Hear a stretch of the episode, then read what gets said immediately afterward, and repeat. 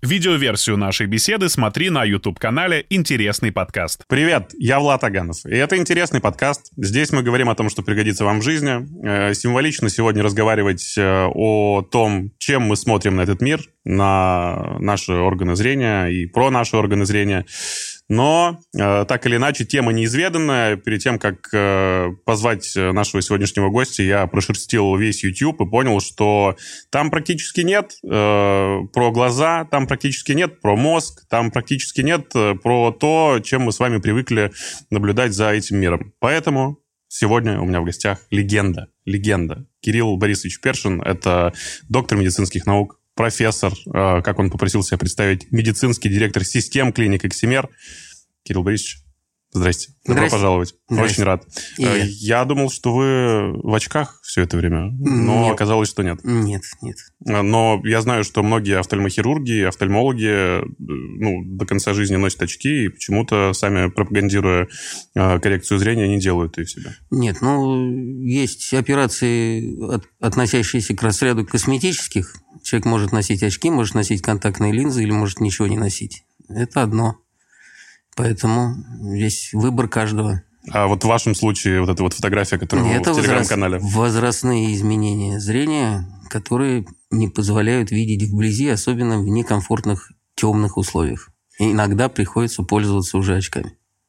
Э, Смотрите, про возрастные изменения глаза мы тоже сегодня будем говорить. И вообще логику беседы я бы хотел построить следующим образом. Сначала про систему работы глаз и нашего зрения, узнаем вообще анатомию, что это такое. Э, Потом про болезни, которые могут нас преследовать и которые могут встретиться в любом возрасте абсолютно. Третье про коррекцию зрения, ну а дальше как раз-таки к тем вопросам, которые есть в моем телеграм-канале, ну и вообще к вопросам из разряда «А правда ли что? Расскажите». Э, Начну вот с чего.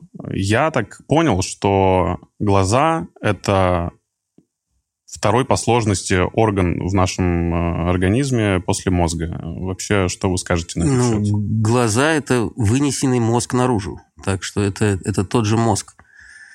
Так. Сетчатка – это часть мозга, э, которая вынесена на периферию, если можно назвать глаз периферией. Вот, потому что мы смотрим не глазами, мы смотрим мозгом. У нас есть зрительный анализатор, если правильно говорить, то вся система, которая обеспечивает нам зрение, называется зрительным анализатором. Она состоит из нескольких частей. Это глаз, то, что мы видим, и то, что говорят зеркало души, это зрительный нерв, который соединяет глаз с теми участками мозга, которые отвечают за зрение. Это называется зрительная кора. Она находится в затылочных долях. И, вот, и те участки коры головного мозга, те нейроны, которые отвечают и формируют зрение. Э, Правильно ли я узнал, что как раз-таки на периферию здесь вынесена только одна шестая часть э, глаза, все остальное... Ну, у нас с вами она- р- разное понятие периферии. Обычно врач э, говорит, что периферия, вот есть центральная нервная система, а есть периферическая. Ага. А вы, наверное, понимаете то, что видно. Да-да-да, я об этом, да, я об Да. этом говорю. Ну да, так тоже можно сказать. Если вот у нас тут глаз, вот это глаз у нас в разрезе, то то, что мы видим, находится вот здесь. Ну, это как раз, да, так получается Да. примерно. Мы не часть. видим большую часть глаза, который находится в глазнице. Это глазничной впадине, это черепная коробка. Вот от глаза отходит вот этот зрительный нерв, который уже внутри мозга в хиазме, пересекаясь с другим парным таким же, идет к зрительной коре. И А, как человек видит конкретно, мы до сих пор не знаем. Правильно я понимаю, что как в мозге, так и в глазе есть э, нейромедиаторы, и глаз сам тоже способен вырабатывать эти нейромедиаторы, дофамин, мелатонин в том числе? Не совсем так. Э, Нейромедиаторы, они обеспечивают проводимость э, того импульса, который образуется с помощью фотохимической реакции. То есть фотон, проходя через оптическую систему глаза, о которой мы попозже перег- поговорим, и которую мы можем менять, проходя через оптическую систему глаза, попадает на сетчатку.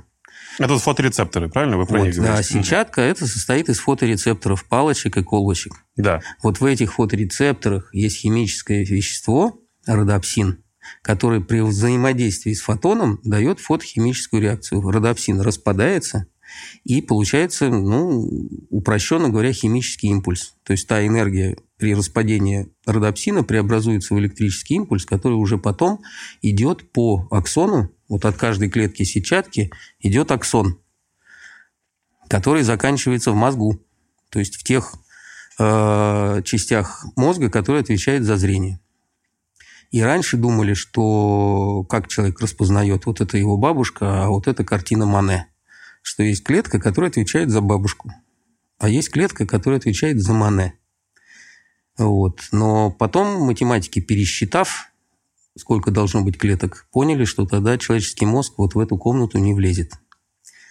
И сейчас вот этой нейросети – это сложная нейросетевая система, а, и за нее получили Нобелевскую премию профессора Дюбель и Визель в 70-е годы, но они дошли только до третьего нейрона.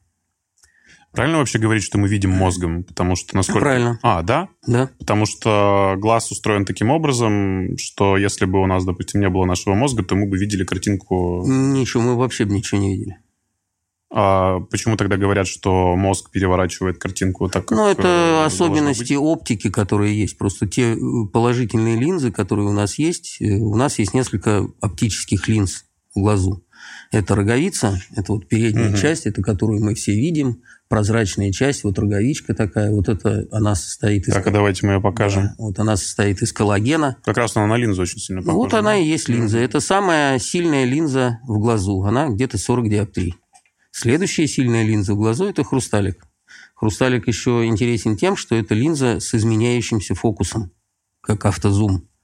То есть хрусталик в детстве может увеличиваться, увеличивать свою оптическую силу на 20 диоптрий. То есть маленькому ребенку можно одеть очки плюс 10, он походит, поморгает и привыкнет. У меня И такое будет- было, я мерил очки будет- родителей. Да, и Да-да-да. будет видеть хорошо. Почему? Потому что хрусталик, изменяя свою форму, может менять оптическую силу. И вот он может быть плюс 20, а может быть плюс 32, а может еще сильнее быть. Это обеспечивает нам расстояние э, зрения хорошее на расстоянии вблизи. Для того, чтобы видеть ближе, оптическая сила должна увеличиваться. Фокусное расстояние, да, так называемое. фокусное, да. Да-да-да. Вот это фокусное расстояние. Фокусное расстояние от чего зависит? От оптической силы линзы и от фокусного расстояния непосредственно всего. Да? То есть, если у нас длина глаза соответствует силе, то у нас свет, поступающий извне, фокусируется непосредственно на сетчатке. И Если по Мгм. каким-то причинам у нас глаз больше, чем нужно, Это вот как раз близорукость. это тогда близорукость. Мгм. Тогда оптическая система глаза не может сфокусировать на сетчатке, и образы фокусируются перед сетчаткой. И для того, чтобы видеть хорошо, нам надо перед глазом поставить отрицательную линзу, то есть сделать расходящиеся да, лучи, чтобы это изображение переместить на сетчатку. И есть ситуации, когда глаз короче, чем нужно по каким-то причинам. В основном генетическим. Мама с папой. Это уже дальнозоркость называется, да? И тогда оптические лучи фокусируются за сетчаткой.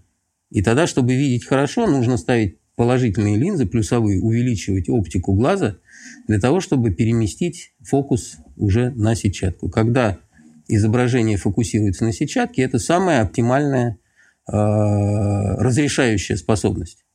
А разрешающая способность сетчатки зависит от количества клеток, которые там находятся. Если у кого-то натыкано много клеток, то есть люди, которые могут считать спутники Юпитера.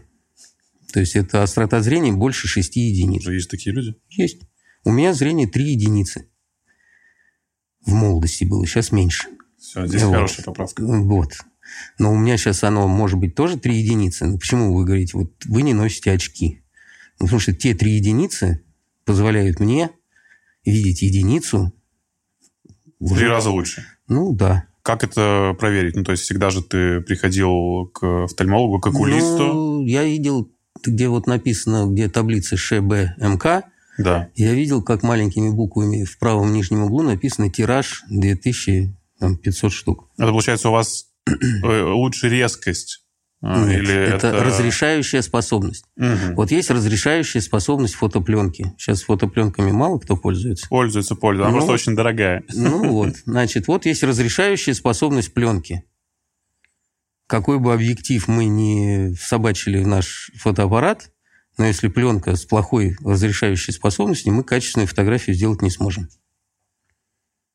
Интересно. И также, если сравнивать все с фотокамерами и пленками, насколько я понимаю, наш э, глаз видит сколько мегапикселей, и именно поэтому мы не можем ну, зафиксировать все на... С там... мегапикселями я, наверное, вам не отвечу на этот вопрос, не, не являюсь... То есть ни одна камера не сможет... Почему она не может передать те ощущения, которые мы наблюдаем, допустим, там, стоя э, на закате или встречая какой-нибудь рассвет у моря, вот именно потому, что... Ну, потому что мы смотрим мозгом а не конкретной mm-hmm. отображающей серебряной пластинкой. Потому что кроме э, непосредственно изображения у нас еще есть много других связей мозгу, которые позволяют нам любоваться и балдеть от заката. Ну вот я находил факт, что 576 мегапикселей воспринимает наш глаз, и поэтому, собственно, камера не ну, может это передать. Ну, может быть. Я в пикселях не, не, не смогу. Ну, так вообще это реально просчитать именно мегапиксели Ну, я не знаю, кто, кто, кто считал. Наверное, можно. Еще интересный факт, и то, что некоторые, не, наверное, не понимают и не знают, то, что зрение у нас начинает развиваться после рождения. То есть мы рождаемся со всеми необходимыми органами, но мы не видим. У нас нет связи между глазом и мозгом. И если ребеночку совершенно здоровому при рождении завязать глазки, а в 5 лет развязать, он будет слепым. Потому что не возникнет связи между мозгом и корой, между глазом и корой головного мозга. И эта связь, она возникает в процессе видения. У нас первые критичные э, сроки развития зрительного анализатора – это первые два года. Если в первые два года у ребенка есть какие-то дефекты, и они не исправлены, то уже потом их исправить невозможно, потому что нет связи между глазом и мозгом. И что бы уже ни делали, человек видеть не будет. Поэтому младенцы, да, так активно двигают глазами? Нет, поэтому есть у младенцев, есть у них просто нет бинокулярного зрения, они не видят, и нет содружественных движений глаз. Что это такое бинокулярное появляется зрение? Бинокулярное зрение, мы, у нас в мозге два изображения сливаются в одно. Это называется бинокулярное зрение. Благодаря этому мы видим глубину резкости. Мы попадаем пальцем в палец или там ниткой в иголку. Поэтому мы можем водить машину и не врезаться во все предметы, которые перед нами. И летчики могут пилотировать самолеты и их сажать. Это благодаря бинокулярному зрению. Более высокая э, качественная характеристика – телескопическое зрение. Вот бинокулярное зрение появляется где-то там к 5-6 годам. До этого ребенок не видит бинокулярно. У него зрение одновременное. А есть монозрение, когда человек видит каждым глазом, не сливает два изображения. Поэтому может возникать косоглазие. Когда у вас постоянное двоение, то как компенсация что нужно сделать? Чтобы человек выбирает глаз, который лучше видит, а тот, который хуже видит и мешает, вот, постоянно что-то мешает. Он берет и отводит глаз в сторону. При этом, насколько я знаю, согласие исправить можно. Ну, опять же, мозги мы не оперируем. Косметически в зрелом возрасте косоглазие исправить можно, но бинокулярное зрение получить нет. А, ну то есть человек, который, допустим, исправил косоглазие, он при этом все равно будет видеть картинку не так, как человек, который видел ее. Да, если, с... если, если косоглазие не лечилось в детстве ни очками, ни специальными упражнениями, ни... то если бинокулярное зрение не сформировалось, то уже после там, определенного возраста, там 8 лет, и невозможно это сделать. На чем крепятся наши глаза? Потому что мы же благодаря чему-то можем делать вот такие движения. Нет, двигаются глаза э, за счет экстраокулярных мышц, то есть мышц, которые находятся вне глаза. Их всего шесть. Мышца, которая тянет наверх, одна мышца, мышца, которая тянет вниз, другая мышца, мышца, которая тянет налево, и мышца, которая тянет направо. Это называется прямые мышцы, внутренние и наружные. И есть еще две дополнительные мышцы, которые называются косые. Благодаря содружественному действию всех мышц у нас глаз может выполнять довольно-таки э, широкий объем движений. Вот эти уникальные люди, которые могут закрыть один глаз, и второй у них совершенно останется непоколебимым. как, как это ну, устроено? закрыть, закрыть Да, но у вас все равно начинает прищуриваться один. Ну, у меня была такая учительница географии, я помню. Не, ну, во-первых, потренироваться можно, наверное, достичь этого. Есть люди, которые могут расслабить мышечное кольцо вокруг глаза, у них вообще глаз выпадает на, зритель, mm, на да, зрительном да, да, нерве. Да, вот в Ютубе есть такие очень интересные. Вот, но это опасно. А, давайте поговорим подробнее про устройство глаза. Мы уже говорили в самом начале про э, линзы, про роговицу, про зрачок. Вот хотелось бы прям досконально, подробно поговорить, э, с чего все начинается и к чему все приходит, как мы ну, добираемся до мозга. Давайте. Я так понимаю, что у нас есть роговица, у нас есть зрачок, хрусталик, э, радужка, сетчатка и нервное окончание. Правильно? Это ну, все, что... Или, все, или, или еще... Ну, стекловидное тело, внутриглазная жидкость и так далее. Там есть еще... Палочки, колбочки, вы Но это уже сетчатка. Угу. Вот, значит, есть оптическая система глаза. Глаз должен быть для того, чтобы до сетчатки свет дошел, среды должны быть прозрачными.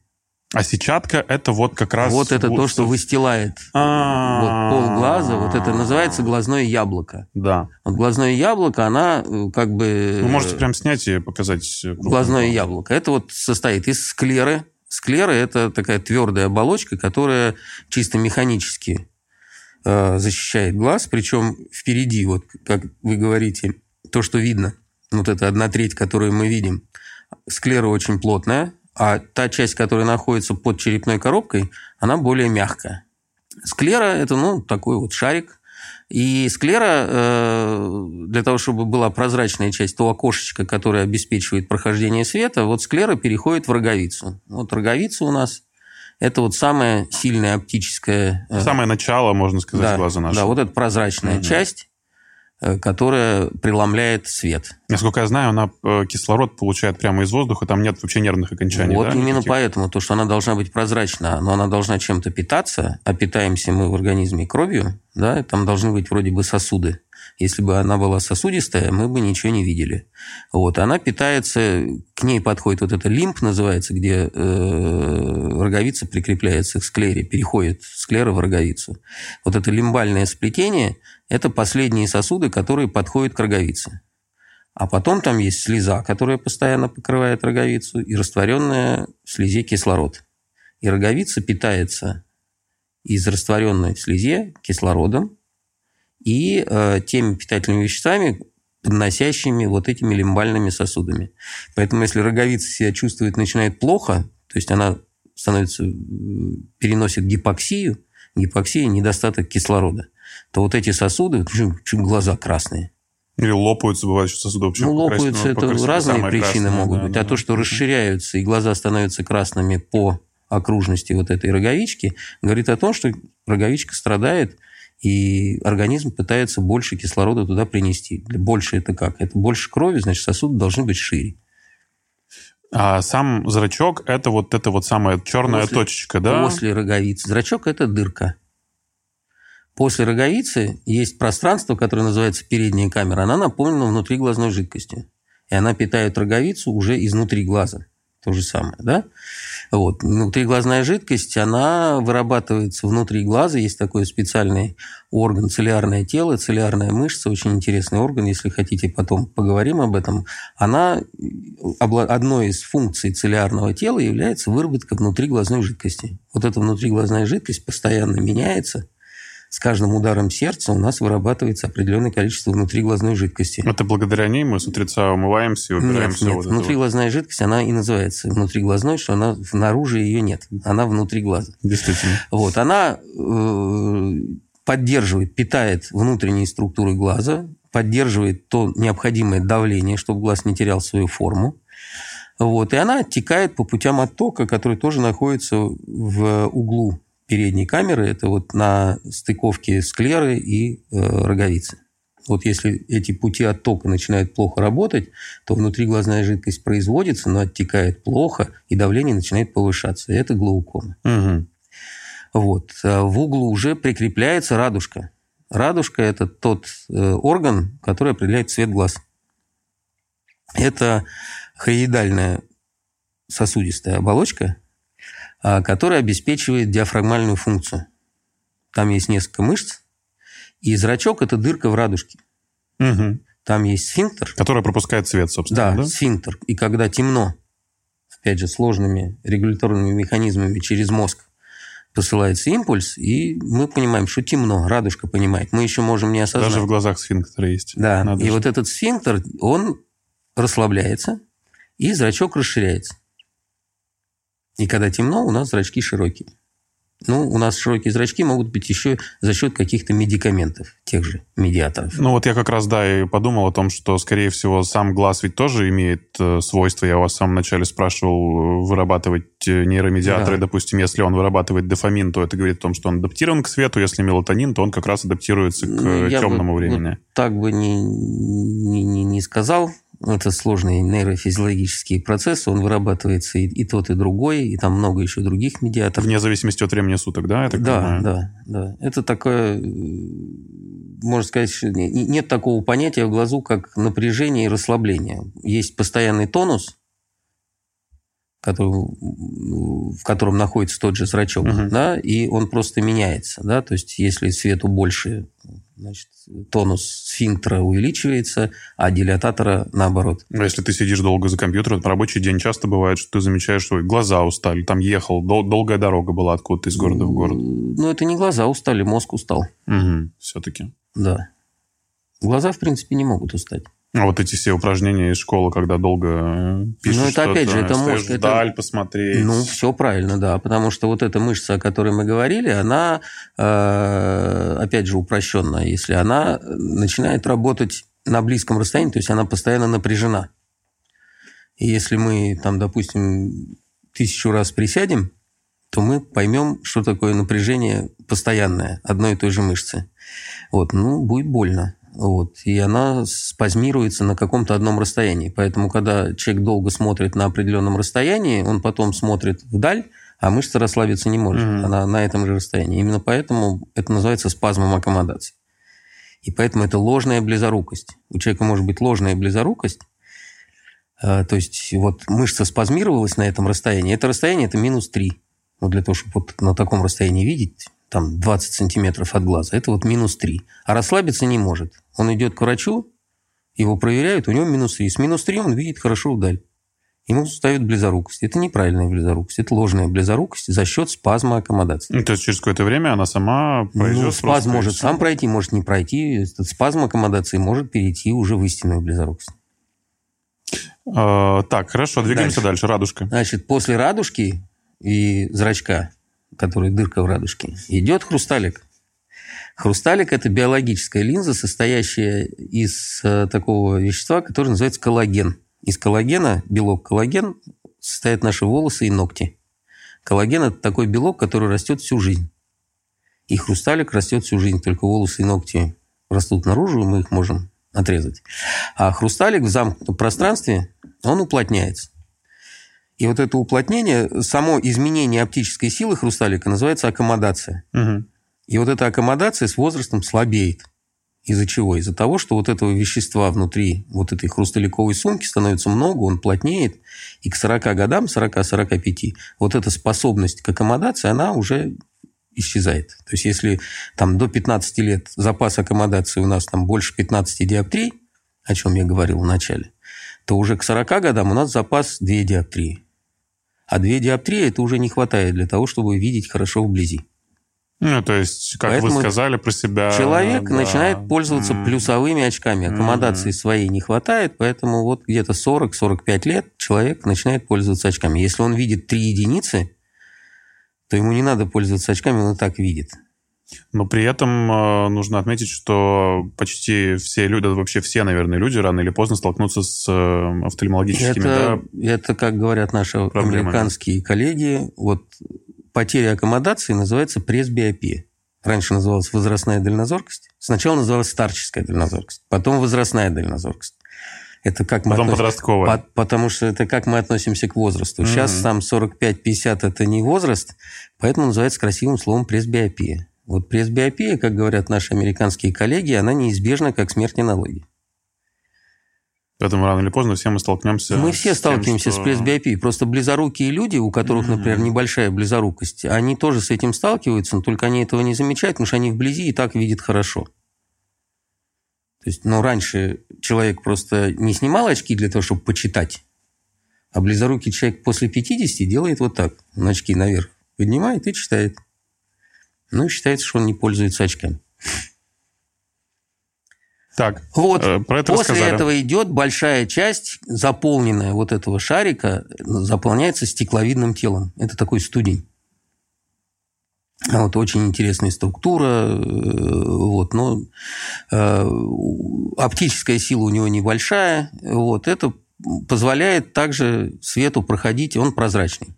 Это стекловидное тело, как гель. Угу. Он прозрачный, но он держит форму глаза, формообразующие функции обладает. И после стекловидного тела уже идет сетчатка. Сетчатка состоит из 10 слоев. Вот эти нейроны, там, нейрорецепторы, соединяясь друг с другом, переплетаясь, да, то есть э, вот этот Дюбель и Визель, о котором я говорил, лауреат Нобелевской премии, они расшифровали, как вот хотя бы на первых трех уровнях эти нейроны работают. То есть сначала вот эти палочки и колбочки, э, светочувствительные клетки, они, часть из них, они а, образуют рецепторные поля. То есть они уже из многих, вот это рецепторное поле, это много вот этих клеток.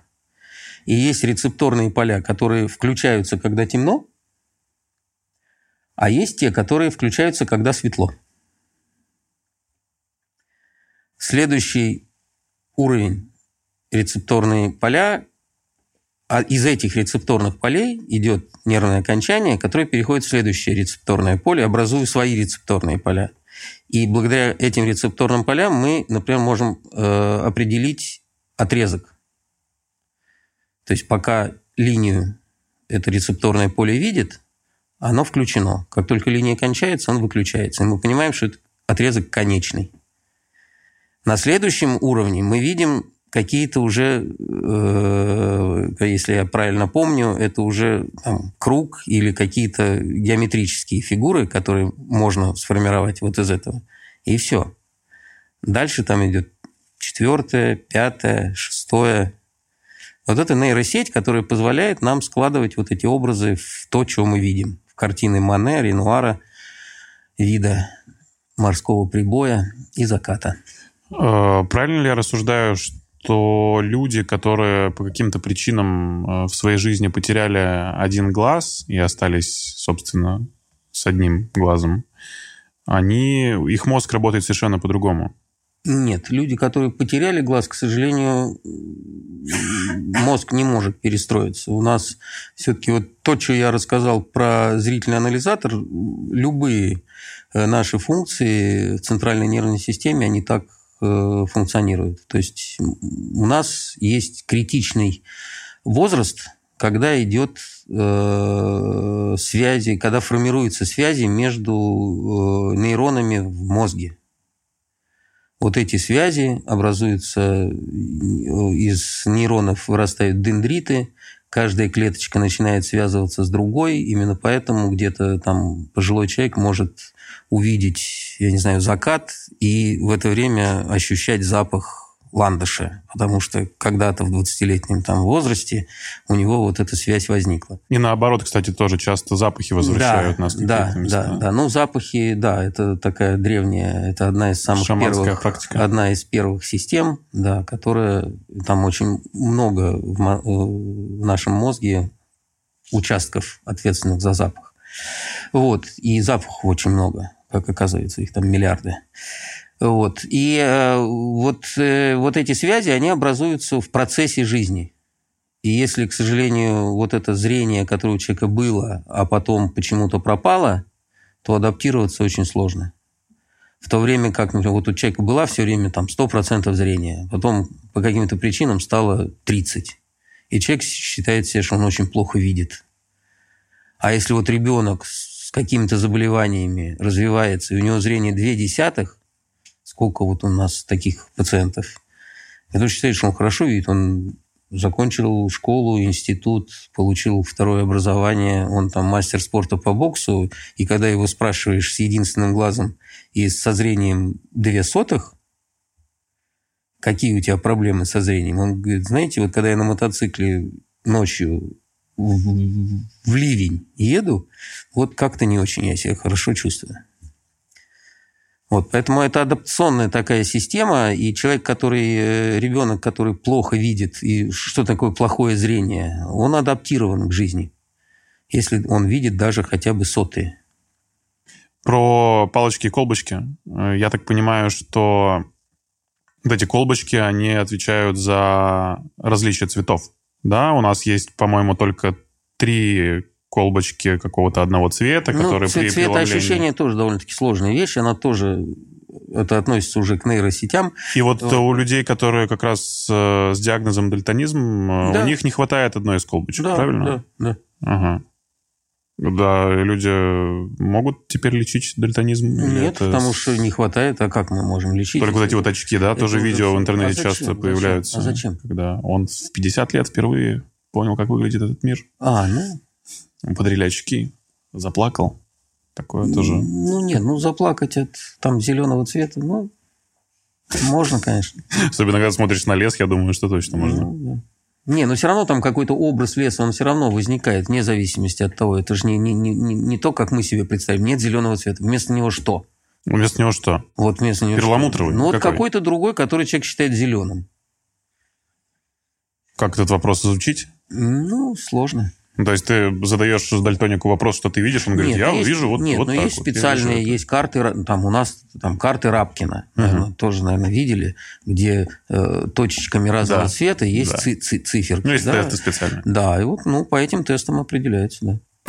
Про заболевания и патологию глаз, раз уж мы уже успели заговорить о том, что все рано или поздно с этим столкнемся, сейчас по оценкам Всемирной организации здравоохранения э, нарушениями зрения, включая слепоту, страдают минимум 2,2 миллиарда жителей планеты. То есть уже там не, вне зависимости от возраста, это могут быть и взрослые, и совершенно молодые, там даже подростки. Э, Давайте поговорим про близорукость, дальнозоркость. Я так понимаю, что это самое распространенное, что может Ну, Давайте мы сначала вспомним, что мы в цивилизации живем не так много времени. Ну, это точно. 20 тысяч лет Да. нашей цивилизации, агрокультура там и так далее. И поэтому человек э, как бы планировался природой и эволюционировал для того, чтобы видеть мамонта, охотиться на него, видеть самку, и где-то к 25, в принципе, жизненный путь был закончен. Да, жизненная задача была выполнена. Там нет, допустим, тех же, ну, близкие родственники наши павианы, редкий павиан умирает своей смертью. Он умирает намного раньше, чем у него возникнет пресбиопия. Так и глаз, он, в принципе, не был, э, наверное, запланирован э, природой, чтобы в 92 года пользоваться компьютером. И вообще, работа вблизи – это не характерно для, ну, для человека, как биологического да, продукта. Вот, поэтому вот именно то, что у нас начала развиваться цивилизация, и человек все больше переключался от зрения вдаль к зрению вблизи, э, вот э, и появилось такое, ну, как бы появилась сама проблема, да, и э, есть как бы заболевания, есть изменения возрастные, от которых никуда не деться. Вот то, что мы говорили, пресбиопия, это ну, у всех. Это не, невозможно. Это изменения, возрастные изменения тканей. Человек не, почему-то не, не рас, ну, может и расстраивается, почему он не бегает 100-метровку так же, как он бегал в 20-летнем возрасте в 60. Ну, как бы он для себя это понимает. Ну, мне 60.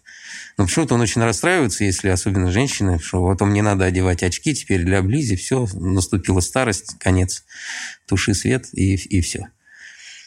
Вот, поэтому это есть состояния, которые они, они нормальные. Образование катаракты возрастной – это нормальное состояние. Когда мы будем жить до 120 лет, у всех будет катаракта. У людей сейчас уже у нас, э, у людей в возрасте 80 плюс, 80% катаракт. Просто 80-80 легко запомнить. А есть ли какая-то причинно-следственная связь? То есть из близорукости или дальнозоркости рано или поздно появляется катаракта? Нет, катаракт появляется у всех, потому что хрусталик есть у всех. Вот. Катаракта, тогда надо рассказать, это... Это помутнение хрусталика. Как видит человек с катарактой, что он может Ну, он может, если катаракта зрелая, он вообще ничего не видит. Это вот вместо прозрачного хрусталика у нас вот непрозрачный. Вот у нас тут вот есть варианты катаракты, да? Вот когда хрусталик полностью становится непрозрачным. белым. М, Вот он вот так вот и видит. можно посмотреть. Либо вот так вот частично, да? А есть, ну, это катаракта есть у всех, вот как я сказал, но вот эти помутнения коллагена, оно может происходить с периферии, и центр долго может оставаться прозрачным. Что И этому предшествует? Ничего, возраст. Именно катаракте. Да. Ну, вы просто сказали, что в разном возрасте может ну вот я говорю, вот, катаракта. ну вот катаракта может быть, но может не мешать. Я Мгм. начал рассказывать, что вот человек говорит, что мне 90 лет, а катаракты нет. Катаракта есть, можно в щелевую лампу не смотреть. Она просто не мешает жить. Потому что вот эта потеря прозрачности может начинаться с периферии хрусталика. Вот с периферии. А там, где зрачок у нас, вот это вот прозрачный хрусталик. И вот катаракта может быть диффузной, полностью перекрывать, да? тогда человек не видит Давайте-ка посмотрим. полностью. Мгм. А также катаракта может как бы... Вот, да? А катаракта может быть тоже катаракта называется, но центр остается прозрачным долго. И вроде вот катаракта есть, но человек через этот центр Ну, видит. как диафильм прямо. да, вот человек видит. И по периферии есть катаракта, в центре хрусталик прозрачный, человек видит. А кому-то не везет, и катаракта, э, хрусталик весь прозрачный, а именно в центре начинается вот это помутнение, и человек уже в 40 лет, особенно выходя на яркий свет, называется задняя капсулярная катаракта, там в самом центре такая точечка 2 миллиметра. И когда человек выходит, зрачочек суживается, и человек перестает видеть. Э, Я тогда должен спросить, что я вижу на свете, потому что периодически, когда я смотрю на- либо на солнце, либо вот сейчас вот даже на наши приборы, я вожу левым глазом, понимаю, что вслед за ним у меня ходит такая точечка черная. Плавающее помутнение. Это что? Это вы видите свое стекловидное тело. Почему вдруг у меня оно начало видоизменяться? Это достаточно давненько я наблюдаю. Ну, оно так, ну, во-первых, и дети тоже видят, что-то форменные элементы видят. Во-во-во. Да, Да. а, нет, ну, когда это начинает мешать, это когда у нас вот это стекловидное тело, это гель. Там все происходит очень медленно. Там нет своих сосудов. Там, если у нас синяк э, в обычных тканях, да, то здесь есть свои сосуды, синяк там желтеет, зеленеет и через две недели проходит. Так, Если какой-то сосудик лопнул где-то внутри глаза, небольшой очень, и произошло какое-то микрокровоизлияние или выпад чего-то в стекловидное тело, то это там долго плавает, пока рассосется. Так. И с течением времени, чем дольше мы живем, тем больше вот всяких шлаков там перемещается и плавает. И к 40, после, опять же, после 40 лет происходит такой процесс, как разжижение стекловидного тела. Это тоже возрастные изменения. Поэтому вот это все начинает плавать, переливаться, мешать плавающие точки, мушки, запятые. Это нормально. У вас нет такого? И есть. И вы просто смирились в один Опять момент? же, да? мозг адаптивный. Это не значит, что их нет. Но человек перестает их замечать. То есть Конечно, мозг, мозг конечно. давит ненужное изображение. Ну, как раз меня смущает после того, что вы рассказали, нет ли вероятности, что вот из этой вот маленькой точки, которая ходит Нет, ну, в любом свет, что-то случае. что-то перерастет. Нет, ну, как правило, нет. Но если это начало каких-то микрокровоизлияний, которые будут потом регулярными, то да, может и перерасти. Ну, что, как это, ходить, э, проверять глазное дно раз в полгода? Ну, нет, ну, во-первых, ну, к 40 годам надо все-таки давление померить и с широким зрачком, чтобы доктор посмотрел. Давле- Внутриглазное давление да, имеете да. Ну, вот. И потом до все-таки раз там, в 3-4 года, даже при отсутствии жалоб, это дело делать. А есть ли какие-то методы профилактики у близорукости и дальнозоркости? Теперь давайте про близорукость. У нас глаз растет. Он такую форму овала приобретает, да? Он немножечко ну, вытягивается. при близорукости, да. То есть у Мгм. нас вот человек рождается, длина глаза у новорожденного 16 миллиметров, Мгм. а у взрослого человека 22. Это я сейчас средние цифры говорю. Вот это, и это называется им нормой. Новорожденный ребенок, у него высокая дальнозоркость. Из-за того, что у него глаз 16 миллиметров, у него хрусталик круглый, то есть очень сильный. Но несмотря ни на что, если мы там вот покапаем ему атропин, расширим зрачок, расслабим хрусталик, мы получим там плюс 5. Потом глаз начинает расти, и этот плюс уменьшается. Но Причем он, глаз... э, про диаметр нужно сказать. Диаметр остается круглым при этом? Ну, он, как и Земля, мы считаем ее круглой, но она же не совсем круглая. Поэтому глаз тоже не совсем круглый. Ну да, можно приближенно для простоты сказать, что да, Да. это диаметр. Хорошо. Вот, поэтому передний и задний размер – это как раз диаметр глаза. Вот глаз после рождения начинает расти. Причем очень бурно растет в первые два года. То есть практически в первые два года он вырастает на треть длина глаза. То есть и от 16 до 20-21. А потом еще где-то на миллиметр. Вот каждый миллиметр увеличения глаза – это 3 диоптрии. Не 0,3. 3. Угу.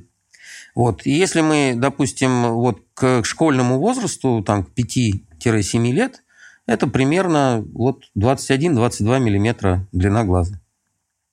Если после этого по каким-то причинам слабость соединительной ткани, там вот какие-то спазмы аккомодации, еще, еще там мозг, масса всяких причин может быть, а глаз продолжает расти, он уже не растет, он перерастягивается, то вот глаз должен быть 22 миллиметра, а он 23. То значит, у ребенка минус 3.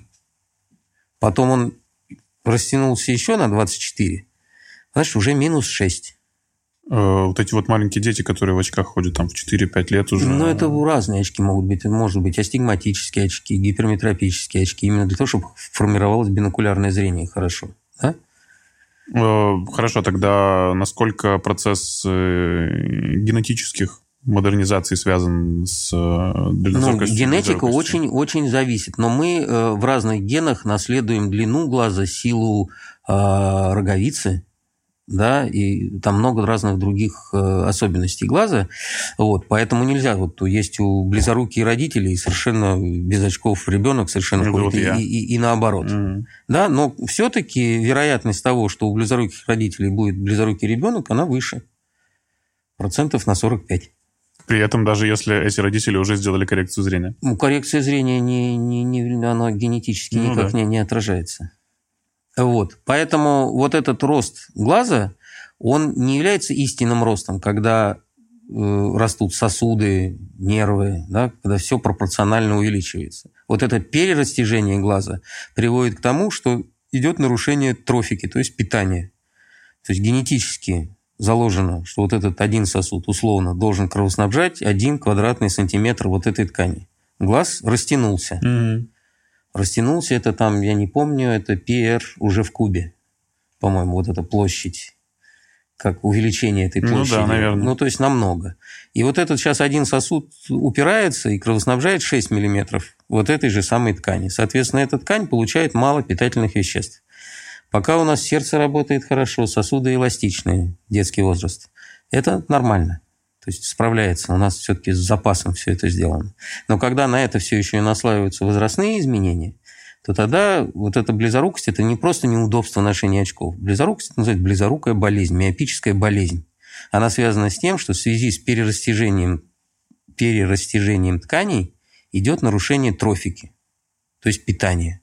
И отсюда начинается, что у близоруких людей чаще, чем у всех остальных, у другой популяции, возникают всякие дистрофические изменения. Сетчатки, э, стекловидного тела. Э, Раньше может начаться глаукома, раньше начинается катаракта, да, потому что все внутренние структуры кровоснабжаются хуже. И основная проблема – это вот проблема кровоснабжения. А то, что можно скоррек- скорректировать оптику, это уже каждый человек выбирает сам. То есть э, человек, который носил очки минус 10, потом перестал носить очки, это он только перестал носить очки, это просто его комфорт. А как он был близорукий минус 10 со всеми рисками, да, потому что в минус 10 вот лучше боксом не заниматься, штангу лучше не поднимать, да, с шестого этажа вниз головой не прыгать. Почему говорят? А потому что может быть отслойка сетчатки. Ну и после операции по коррекции тоже очень часто, И да, после операции по- по- поддерживать. это все то же самое. То есть анатомия глаза осталась та же, ткани остались те же. То есть процессы все, которые характерны близорукости, мы их не, не изменили. Мы просто сделали человеку удобное. Он не носит очки, не носит контактные линзы, видит без них. Ну и хорошо. А все риски, которые были до этого, с ним остались. Так, про катаракту мы сказали, а глаукома это что? Глаукома – это нарушение Какое страшное слово. А, нет, ну глауком действительно страшная болезнь, потому что она приводит к безвозвратным потерям зрения. То есть то, что глаукома отобрала, вот катаракту можно удалить, и человек видел, как и до катаракты. А вообще-то это самая успешная операция не только в офтальмологии, но и вообще в медицине в мире сейчас. По удалению, катаракте? по удалению катаракты и имплантации искусственного хрусталика. Потому что искусственный хрусталик, прежде чем говорить о глаукоме, завершим про катаракту. Искусственный хрусталик – это очки внутри глаза. И у человека, например, он всегда был близорукий, астигматизм у него был, и он никогда хорошо без каких-то толстых очков не видел. Вот у него началась катаракта в 60 лет. Ему катаракту удалили, он без очков видит. Значит, мы не только удалили помутневшее э, оптическое, э, помутневшую оптику и обеспечили, Обновили обеспечили свет, но мы еще поставили такую интраокулярную линзу, то есть искусственный хрусталик, который скоррегировал те недостатки оптики, которые у него были всю жизнь. Что сейчас есть торические линзы, торические линзы, которые коррегируют астигматизм. Есть мультифокальные линзы, которые позволяют видеть на разных расстояниях без очков. И человек получил зрение лучше, чем у него было всю жизнь перед этим. Поэтому катаракта – это считается как бы жемчужиной не только офтальмологии, но и медицины вообще.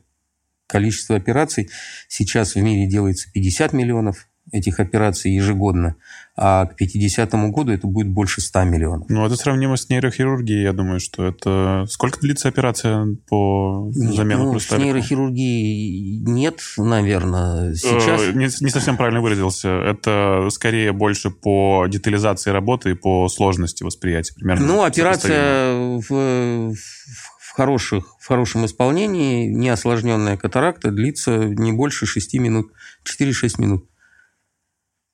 Это на один глаз. Да, Подождите, как это тогда происходит? Это же без все... шу- Вот есть самогерм... не надо ничего зашивать, разрезы самогерметизируются. смысле, человек не под общим наркозом, еще он в Нет, сознании и находится? уколов никаких не делается. Капельная анестезия, то есть, то есть капельки только.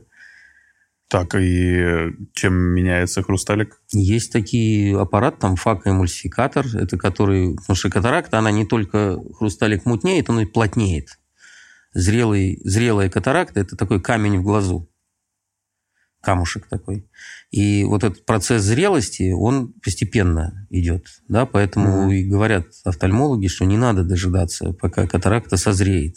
Это не, не потому, что человеку неудобно, ну и потому, что тоже не надо, там, катаракта зреет в течение 10 лет. Вот человек ходит, плохо видит и ждет, пока она созреет. И те 10 лет, которые он мог видеть хорошо, он не видит. Вот. И сама операция происходит более травматично. То есть э, для того, чтобы разрушить вот в таком маленьком объеме вот этот камень, туда надо приложить много энергии. Катаракта разрушается благодаря ультразвуку. Ну, то есть вам же нужно попасть через, Делается- сетча- э, через э, роговицу. роговицу делается самогерметизирующийся полуторамиллиметровый разрез, или называется прокол. Вот через 2-3 таких разреза делается в капсуле окошечко, капсулу хрусталика. Вот этот хрусталик ультразвуком разжижается и отсасывается. Остается своя сумка хрусталиковая. И в эту сумку ставится искусственный хрусталик. Его не надо тоже не подшивать, так как там нет сосудов, он не может отторгнуться. И он там стоит и выполняет свои функции. Я думаю, что основной страх все-таки это от осознания того, что в твоем глазу кто-то копошится. Вот я думаю, больше всего люди переживают из-за этого. Не из-за времени, не из-за анестезии или чего-то еще. Вот что осознание ну, того, что тебе сейчас что-то Нет, там и время, анестезия, то есть если, например, пациент, даже если ему там не больно и комфортно и все, но если он лежит там полчаса, 40 минут, то просто человек устает лежать. Да? И- Никогда за собой такого не замечал. 40 ну, минут. не ворочаясь, да, в определенной позе. Да, то есть, Да? нет. Вот. А тем более, если есть какие-то неприятные ощущения. То есть, это, то есть вот эта капельная анестезия говорит о том, что это совершенно безболезненная процедура, и э, комфорт для пациента обеспечивает комфорт для хирурга. То есть, если пациент, даже если он очень хочет помочь хирургу, но он постоянно тужится, напрягается, да, то вот это, это некомфортно. Это тогда, э, если есть там какие-то травматические катаракты, старые рубцы, когда вот эта капельная анестезия ну, не, не обеспечивает полной безболезненности, тогда, да, ну, тогда применяется по э, показаниям, можно сделать и регионарную анестезию, то есть делается укол и блокируется здесь э, полностью чувствительность глаз, и глаз перестает двигаться на несколько часов. Или общий, общую анестезию тоже, пожалуйста. Ну, при этом человек фиксирует голову тоже, да, как э, на осмотре? Ну, там особо фиксировать нет. нет. Чтобы не нервничал. Ну, не нервничает. Э, глаукома. Глаукомы. Как мы с вами говорили, что внутри глаза есть э, целлярное тело, которое вырабатывает внутри глазную жидкость. Внутриглазная жидкость должна обмениваться. То есть она не должна там застаиваться. Да? То есть это есть определенное количество внутриглазной жидкости, которое вырабатывается в единицу времени и должно оттекать в единицу времени ровно столько же. Тогда поддерживается определенный баланс. При нарушении вот этого баланса по разным причинам Потому что э, есть разные виды глаукомы. Ну, наиболее распространенная это называется первичная открытоугольная глаукома. Это тоже такая возрастная болезнь, а, связанная с тем, что по каким-то причинам отток начинает нарушаться. И жидкости. там не про затемнение речь, а прям Нет, ты начинаешь... ну, это мы сначала мы говорим причину. Вот отток начинает нарушаться, внутриглазное давление начинает расти. Mm вот это возросшее внутриглазное давление, если упрощенно представить себе э, шарик э, резиновый с жидкостью внутри.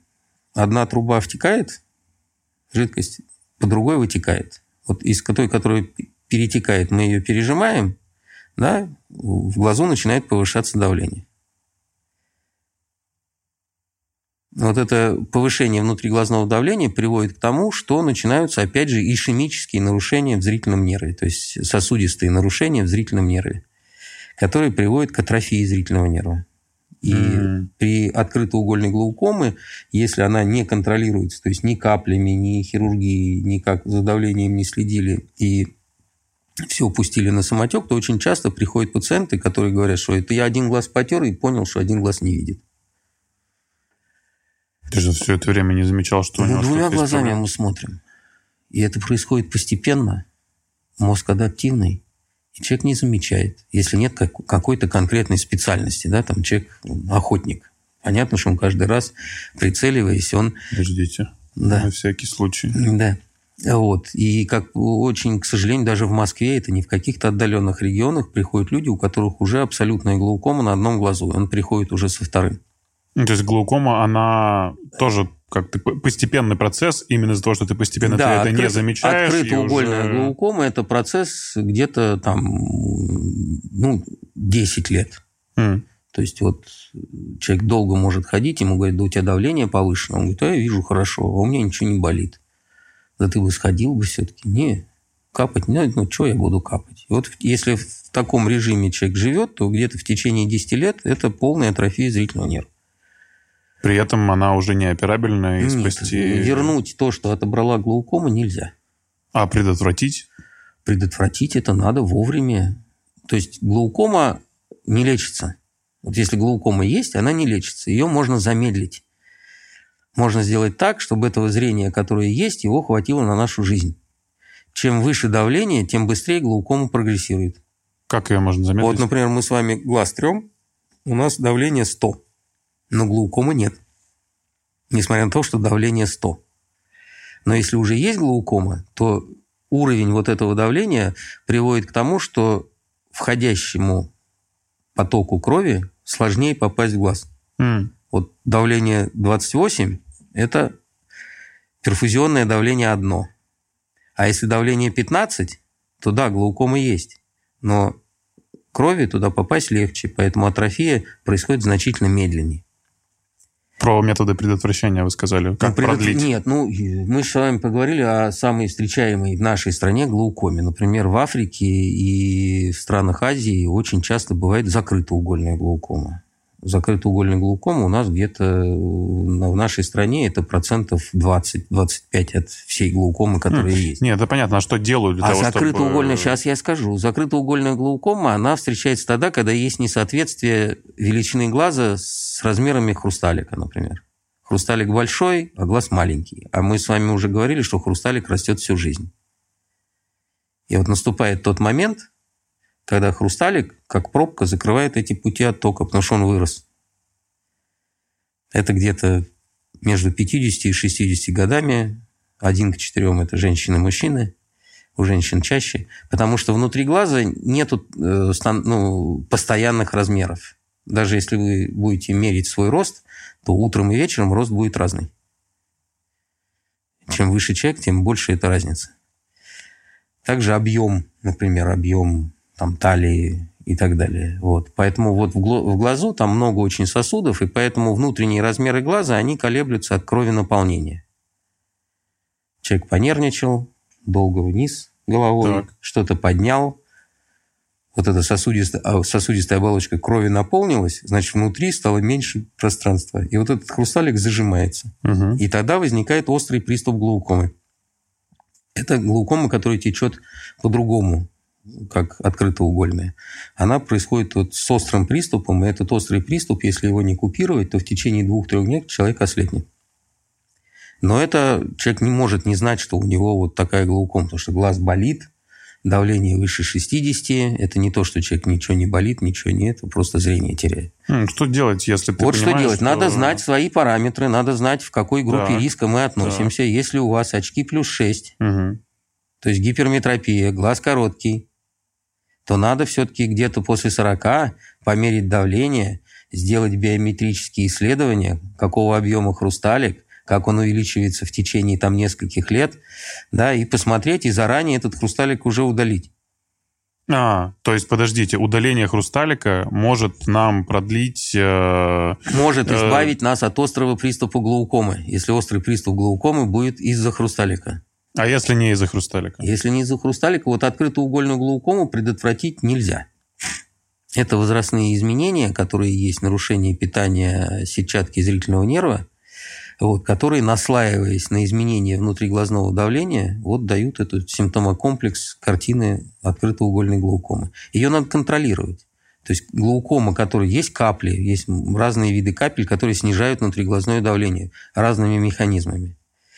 Вот, на кого-то действуют одни капли, на кого-то другие. Если с помощью капель нам удается снизить давление и э, так называемое давление цели, при котором глаукома не прогрессирует – ну, достаточно капать капли. Но для этого надо обследоваться. Ну что, мы подобрались э, к одной из самых интересных тем, которая будоражит сознание всех тех, кто страдает э, от плохого зрения. Давайте. Это коррекция. Делать или не делать? В чем основные страхи и в чем основные плюсы? Значит, опять давайте вспомним анатомию. У нас есть оптическая система глаза, которая состоит из роговицы и хрусталика. Так. Вот на эти ткани можно влиять изменив э, кривизну поверхности роговицы, можно изменить ее оптическую силу. Давайте расскажем, что такое операция по коррекции зрения. Что происходит в моменте, когда человек принимает это решение. Я знаю, что это не такая дорогая операция. Он говорит, все, я понял, надоели очки, хочу видеть ну, этот мир во-первых, иначе. показано, не показано. Одного желания недостаточно. А, что, нужно сделать обследование предварительно? Ну, ну конечно. Значит, что, что входит что в это делает эта операция, о которой вы говорите? Потому что этих операций много. Можно сейчас исторический экскурс там, от кератотомии и так далее.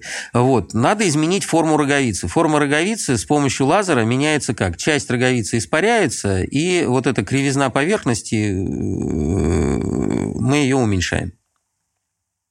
При помощи лазера? При помощи лазера это делается... Ну, роговицу мы делаем, должны сделать более плоской, угу. чтобы передвинуть фокус на сетчатку. Так. То есть, да, это можно сделать несколькими способами. Можно носить очки отрицательные, можно наносить контактную линзу, а можно воздействовать на роговицу. Вот операция делает именно это. А, эксимер лазерная. Вот эксимерный лазер испаряет часть роговицы центральную с оптической зоной там 6 и больше миллиметров, а, и делает из этой роговицы более плоскую. Там, кому-то надо убрать 3 диоптрии, кому-то 8. Вот что делает операция. Каким образом это делается? Можно делать, а, там называется фоторефракционная эктомия, да, ФРК. Это когда просто вот прям поверхность роговицы, воздействует лазер, образуется вот такая большая раневая для роговицы 8 миллиметров – это большая раневая поверхность, которая постепенно своим эпителием зарастает. Угу. Это где-то несколько дней надо, чтобы вот это все произошло. Э, ну, не совсем комфортно для пациента. Потому что вот глаз слезится, плачет, э, острота зрения не, не сразу появляется, а только через несколько дней, и потом потихонечку все это еще... И капли надо капать долго, месяца два. Вот для этого был придуман метод ласик. Ласик – это сначала мы механическим кератомом, или сейчас тоже можно лазером, делаем такой поверхностный срез с роговицы, крышечка откидывается, внутри эксимерным лазером изменяется форма роговицы, испаряется, и потом эта крышечка ставится на место. То есть э, оперируемая поверхность не контактирует с окружающей средой. То есть мы ее закрываем. И тогда получается, что такой неприятный для пациента период времени, как вот период заживления, это только вот заживление по краю вот этого лоскута, который мы сформировали. Это происходит за несколько часов. И человек после ласика уже видит хорошо, ну, во всяком случае, как в очках, а через один-два дня, как в линзах. Ну, то есть э, отличие этих операций в том, что рекомендуется одним одна, другим другая, или это просто Нет, это мы цены? пока сейчас о, о, о механизме. Да, но я об этом и говорю, Да, что почему есть- человек может выбрать одно или другое, но в чем... Есть огра- ограничи- ограничивающие э, исходные Ну, то есть это анализы, которые мы сдаем до того, как мы начнем делать это. Да. То есть, Что ну, входит в обследование? Ну, Давайте мы расскажем. должны знать, чтобы испарить, мы должны знать, а роговица-то она, как она позволит испарить. Ее же нельзя бесконечно ис- испарять. То есть есть определенные критерии, когда там человека да, нормальная роговица это где-то 550-600 микрон. Это считается нормальной толщиной роговицы. Вот для того, чтобы убрать э, одну диоптрию, надо испарить где-то микрон 15-20. А какие-то помимо обычных обследований глаз есть там действительно там, общий анализ крови, мочи, ну, вот общий это вот анализ всё? крови это все-таки... Не, ну есть какие-то системные заболевания, при которых надо все-таки э, аккуратно подходить к этим видам коррекции. Там у человека какие-то коллагеноз, то есть это заболевание соединительной ткани. Да, роговица у нас соединительная ткань, да, то есть там с системной красной волчанкой, э, в общем-то, наверное, не стоит э, заниматься рефракционной хирургией. Я думаю, что человек с системной красной волчанкой не, не до этого. Вот. Поэтому мы должны знать параметры э, роговицы, мы должны исключить те заболевания, при которых эти операции делать нельзя. Там, например, кератоконус. Кератоконус – это нарушение именно вот этого э, самой роговицы, коллагенов Мгм. генетически обусловленной, которая не позволяет роговице держать правильную форму. То есть она плывет в разные стороны. Вот, она не постоянна в своей форме. Это как грыжа на, на мячике. Вот, поэтому здесь мы только усуги- у- усугубим, истончив эту поверхность, мы только э, усугубим ситуацию, и это может все прийти к пересадке роговиц. Вот поэтому есть заболевания, при которых дел, не, нельзя делать. То есть, если у человека глаукома, у человека, э, не знаю, УВИ, то есть воспаление внутриглазное, то есть ну, не, не надо заниматься кос- косметическими процедурами, когда есть какое-то заболевание, которое рецидивирует и которое в остром периоде. Это все-таки считается косметической процедурой. Да, есть, я сейчас расскажу случаи, когда это может не считаться косметической процедурой, когда это делается по медицинским показаниям. Вот. А в основном это, да, это косметическая процедура, которую человек выбирает сам. То есть врач обязан сказать, что вы можете носить очки, вы можете носить контактные линзы, если вы переносите. Ну и да, ваш выбор, вы можете, если не хотите ни то, ни другое, вам не противопоказана операция. Но настаивать на этой операции врач не должен. А с какого возраста можно делать коррекцию зрения? Есть Ну, ли такие ограничения? Коррекции, да, это вот как мы с вами говорили, зрительный анализатор должен сформироваться. Мгм. У нас в стране это считается 18 лет, А, где-то в Англии это считается 21 год. Но, в Мгм. принципе, по большому счету, надо смотреть костный возраст. Потому что есть люди, которые уже в 16 лет с бородой и со сломанным это вот голосом. я сейчас. Да, а есть люди, которые и, и- и в 20 выглядят как в 14, и ему еще расти и расти. Вот, поэтому это индивидуально, но, в принципе, понятно, когда. Когда закончился э, процесс формирования глаза, рост глаза закончился. Иначе мы сделаем, например, коррекцию минус 2, а через еще 2 года глаз возьмет и вырастет на 1 миллиметр, и у человека будет минус 3. как мы с Притом бывают случаи, когда люди делают коррекцию зрения, и потом оно у них опять спадает и скатывается Бывает. на минус. Ну, это, во-первых, это могут быть разные причины. Форма роговицы уже поменяться не может. То есть вот мы убрали минус 3 с роговицы, Так.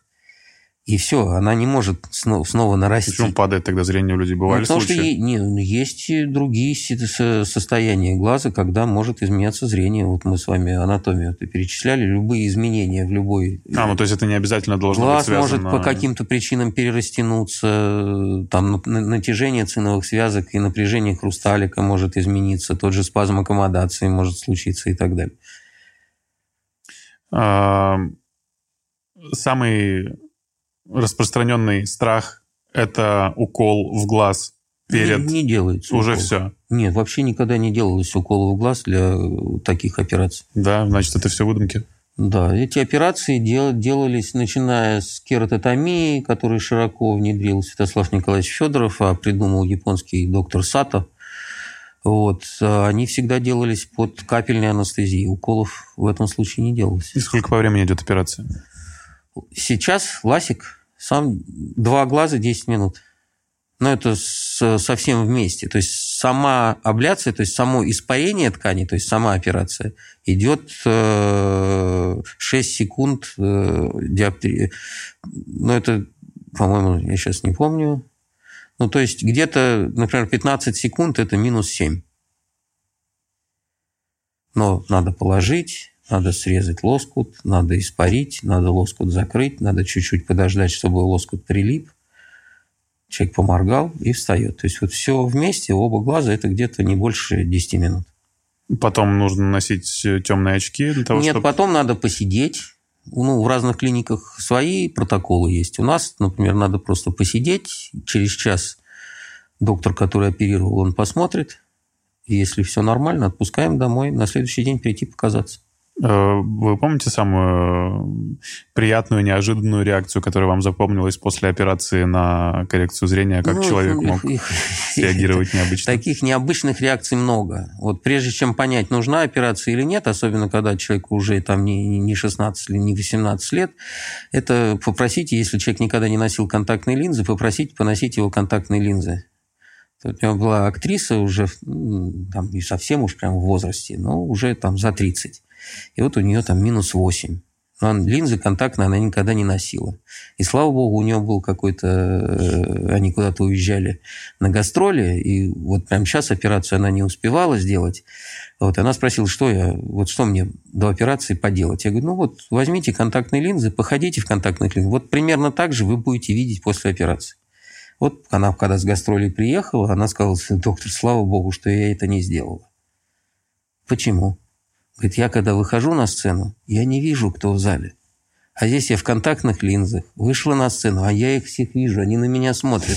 Она бы потеряла свой, свою профессию. А из, э, не знаю, там, слезы, восторг, Ну, восторг, объятия ну, часто очень происходит? много. Да, да, да. Человек никогда не видел звездного неба. И только после операции, ну, в очках не смотрел на, наверх. Например, зубную пасту все почему-то отмечают. Какая, какие красивые зубные пасты бывают. Потому что человек сначала идет Это точно. машинально. Какие вкусные в детстве еще были. Ой, Ну, вкус-то чувствует, а вот видеть не видел. Вот он идет машинально, прежде чем одеть очки, чистит зубы, завтракает и перед уходом одевает очки. А здесь все сразу видно. Э, давайте э, подытожим. Самое-то главное, делать или не делать, если вдруг встал такой вопрос. Так, мы еще не поговорили о том, когда это по медицинским показаниям. А, запрещено. Нет, когда запрещено, понятно. А Да, когда, когда когда, надо, надо, когда это да. по медицинским показаниям. Давайте. Вот, например, у человека сломан нос, а контактные линзы он не переносит. А у него минус 7. М. Все, другим способом сделать так, чтобы он видел, нельзя. Поэтому это является не косметической операцией для него конкретно, это по медицинским показаниям. И есть профессиональные показания. То есть есть там и вузы, есть э, профессии, которые э, предполагают, что человек видит определенную остроту зрения без коррекции. И очень часто бывает так, что человек, например, отучился в летном училище, уже летает, уже командир корабля, а у него астигматизм, наслаивающийся на пресбиопию, и у него там 45, и он перестает видеть нужные строчки. А он только-только мастер своей профессии стал. Это, это профессиональные показания. потому что на него довольно-таки много времени было потрачено, чтобы его научить. В Соединенных Штатах ласики разрешено делать летчикам. У нас нет. По какой причине? Не знаю, это какое-то постановление 1938 года. Тогда и ластиков mm. не было, но какие-то ограничения есть. Понятно. Вот. А, ну и также там есть люди, которые играют, э, я не знаю, пляжный волейбол с дефектом зрения. В очках неудобно, в контактных линзах постоянно песок. попадает песок, угу. значит, других возможностей нет. Аквалангисты, горные лыжи и так далее. Это профессиональные показания и профессиональные по каким-то видам деятельности. А медицинское показание один глаз э, плюс один, другой минус пять. И, опять же, контактные линзы человек не переносит. Очки такие непереносимые. Нормальный человек, ну, в норме человек больше трех диоптрий разницу в глазах не выносит. То есть это будет головокружение, это называется астенопические жалобы, тошнота, головокружение, головные боли, вплоть до обмороков. Если есть при наличии бинокулярного зрения человек не может слить эти два изображения. Это вот постоянный такой дефект. Надо же сколько всего в Вот, тогда, да, это по медицинским показаниям. И финальное по этой теме. Э, если вдруг человек задается вопросом, делать или не делать, что рекомендуете вы? Давайте возьмем ответственность за э, Нет. этот вопрос извечный. Нет, вот э, доктор, делать или не делать. Я могу, доктор в этом случае должен сказать, можно делать или нельзя.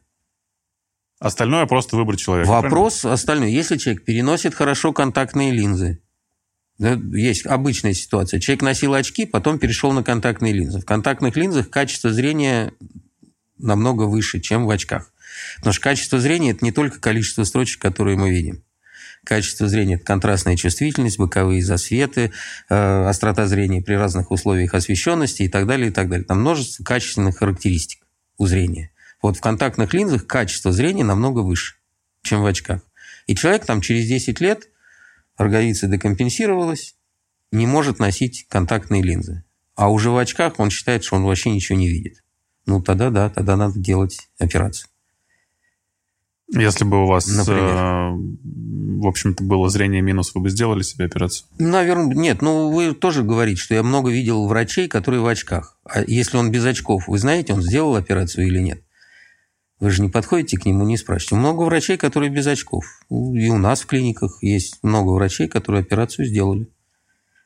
И есть кто, те, кто не сделали и ходят в очках. Ну, это тоже по эстетическим своим каким-то причинам. Ну, да. да. Не, ну эстетически я всегда говорю, что с нулевыми стеклами всегда можно очки одеть. Если это аксессуар, то пожалуйста. Так, ну что, к вопросам из телеграм-канала, ребята, подписываемся, ссылочка здесь. А, чтобы закрепить тему про возвращение к исходному минусу, и если однажды сделал лазерную коррекцию, после чего зрение опять вернулось и упало в минус, стоит ли делать операцию повторно? Ну, надо решить, из-за чего оно упало.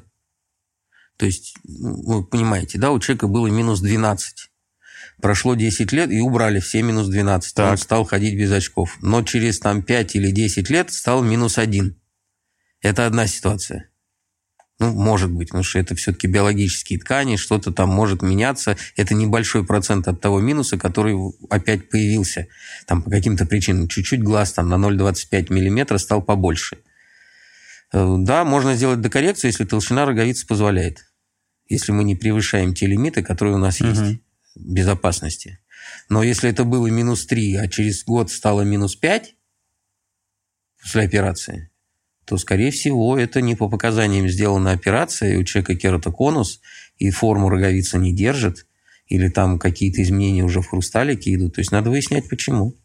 Э, здесь много вопросов, на которые мы уже успели ответить сегодня, но вот спрашивают, Кирилл, стоит ли делать ребенку в 5-6 лет операцию по коррекции зрения, у него астигматизм и миопия? Нет, то есть если очками можно э, обеспечить нормальное развитие зрительного анализатора, то делать операцию, операции по поводу вот такие лазерные операции, они в принципе противопоказаны детям только в случае, когда есть непереносимость очковой контактной коррекции, когда два глаза, вот как вот я сказал, разных совершенно, и если мы не будем коррегировать вот худший видящий глаз, то он вообще не разовьется, вот тогда детям делают такие операции, то есть по особым показаниям. Э, здравствуйте. Подпортилось зрение, появилась близорукость 0,5. Можно ли восстановить зрение зарядками или чем-то еще? Что следует делать, чтобы не ухудшалось, если учеба с утра до вечера? Ну вот э, подпортилось зрение на 0,5, это, скорее всего, спазмы аккомодации, о которых мы говорили. Вот, поэтому гигиена зрения – это важная вещь именно в таких э, переходных случаях. Гигиена зрения, она определяет, что нельзя работать на одном расстоянии больше там, часа.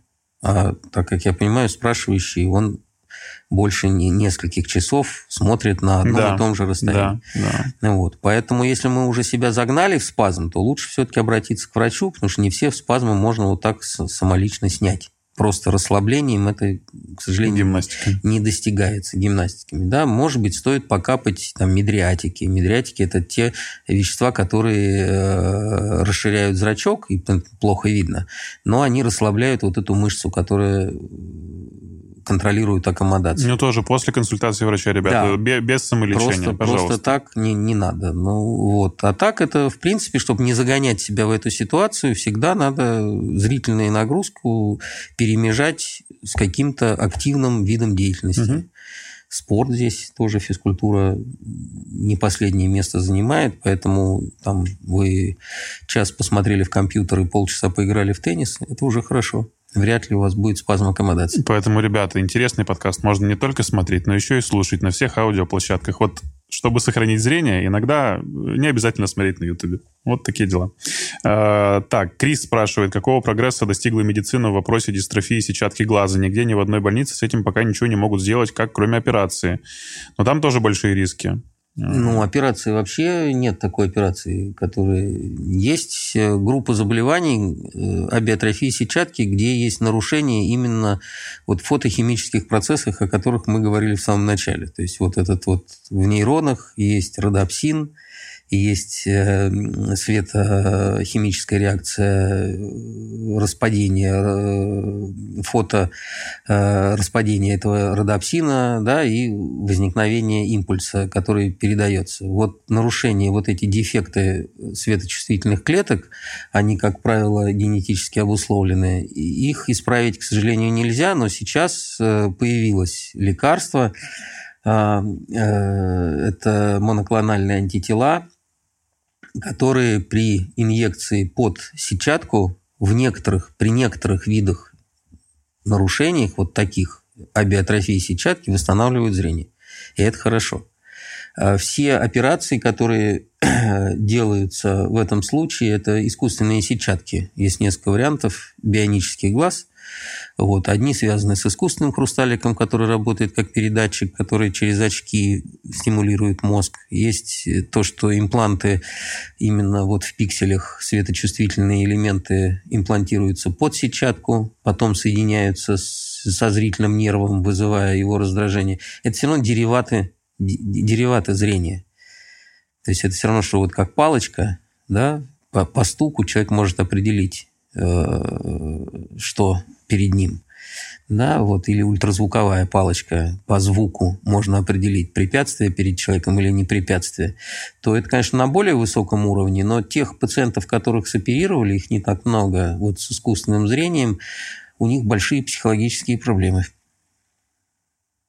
Потому что ожидания не... Э, те ожидания зрения, которые есть, они не, ну, не, не воплощаются. Это не то зрение, которое на которые они надеялись. Это все равно какое-то искусственное зрение, которому надо обучаться. Да, это какие-то ощущения есть, и вот эти ощущения надо соизмерить с тем, что человек знает.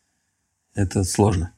Так, еще вопрос. Галя Гилева спрашивает. Здравствуйте, добрый день. У меня минус 10 с половиной левый глаз и минус 11 правый. Толщина роговицы при этом позволяет сделать коррекцию. Но офтальмолог рекомендовал другие методы, например, имплантация фокичных ИОЛ. ИОЛ, линз. ИОЛ, да. Ну, скорее всего, офтальмолог прав, потому что, как мы с вами уже говорили, качество зрения зависит не только от количества строчек, которые мы видим на приеме у офтальмолога. Когда мы испаряем, изменяем форму роговицы слишком кардинально, то вот нефизиологические кривизны поверхности дают побочные феномены, побочные аберрации, искажения.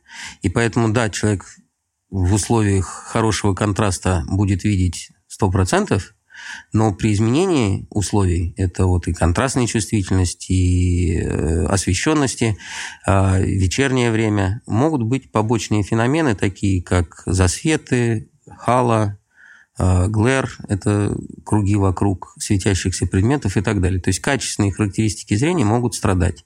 Поэтому, в принципе, рефракционные катарактальные, есть общество рефракционных катарактальных хирургов, пришло к выводу, что сфера эквивалент минус 8-минус 9 – это тот предел, который обеспечивает качественные, хорошие характеристики зрения вот методом лазерной коррекции. Mm.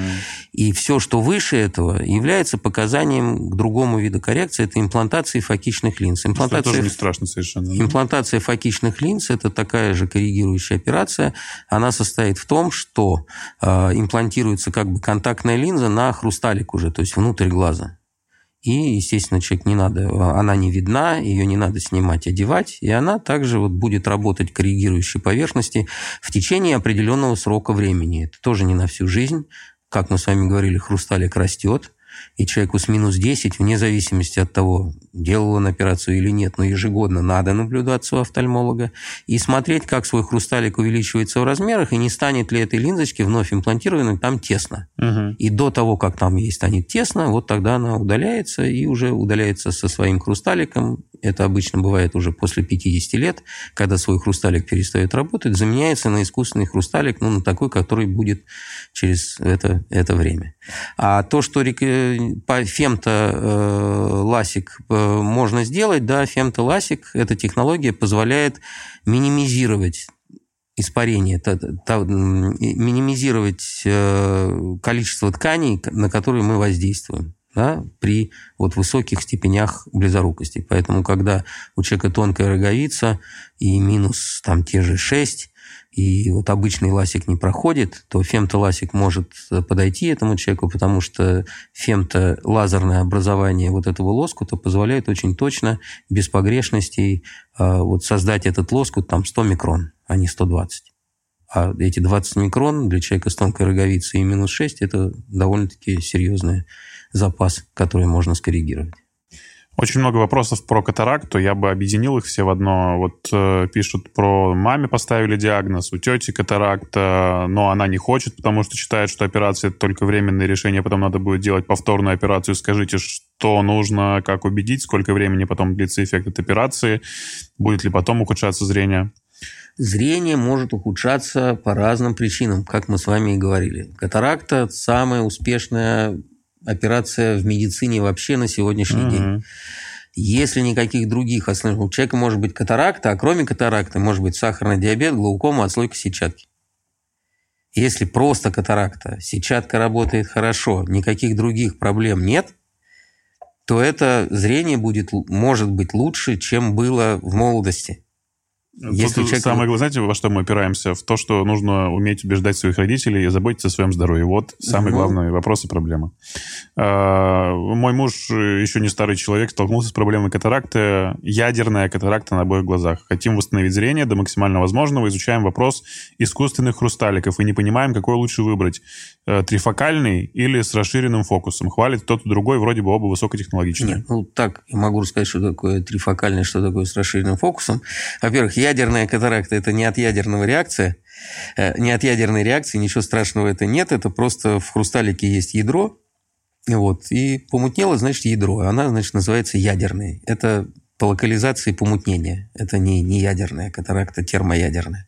Вот. Э, хрусталик в зависимости от того, чем муж занимается и какие потребности нужны после операции. Да? То есть, если человек, например, мультифокальные линзы, а, трифокальные относятся к разряду мультифокальных, они, например, не очень показаны шоферам-дальнобойщикам. Да? Потому что человек, который вечером с широким зрачком должен видеть хорошо вдаль, а у него дифракционная оптика, которую мы здесь видим, за счет чего много фокусов появляется, есть дифракционная решетка на оптике. Вот эта дифракционная решетка будет ему мешать ночью, например, хорошо видеть э, встречные автомобили. Это будет круги светорассеяния, и профессионально он, может быть, не очень большое удовлетворение получит. Поэтому вот шоферу-дальнобойщику, который читает один раз в неделю программу телевизионных передач, лучше поставить монофокальную линзу, и он обеспечит его хорошей профессией, а для близи он там раз в неделю будет пользоваться очками. То есть это зависит от человека, от его занятий. И от профессионального врача, который поможет разобраться. Ну, в, в любом случае. случае доктор должен объяснить преимущества и недостатки. Вот, к сожалению, пока, несмотря на то, что это самая удачная операция, но хрусталик, который там в 20-летнем возрасте у нормального человека функционирует, вот такого зрения добиться все равно нельзя. Молодыми и глупыми мы не будем уже никогда. Кирилл Борисович, спасибо вам большое. Я думаю, что не исключено, что вторую серию действительно придется дел- делать. Э, это подкаст «Жить здорово». Это интересный подкаст. Э, пожалуйста, подпишитесь, поставьте лайк и напишите комментарий. Это помогает нашим видео подать рекомендации и, как следствие, делать полезные подкасты для вас. Большое спасибо, что вы с нами. Совсем скоро вернемся. Пока.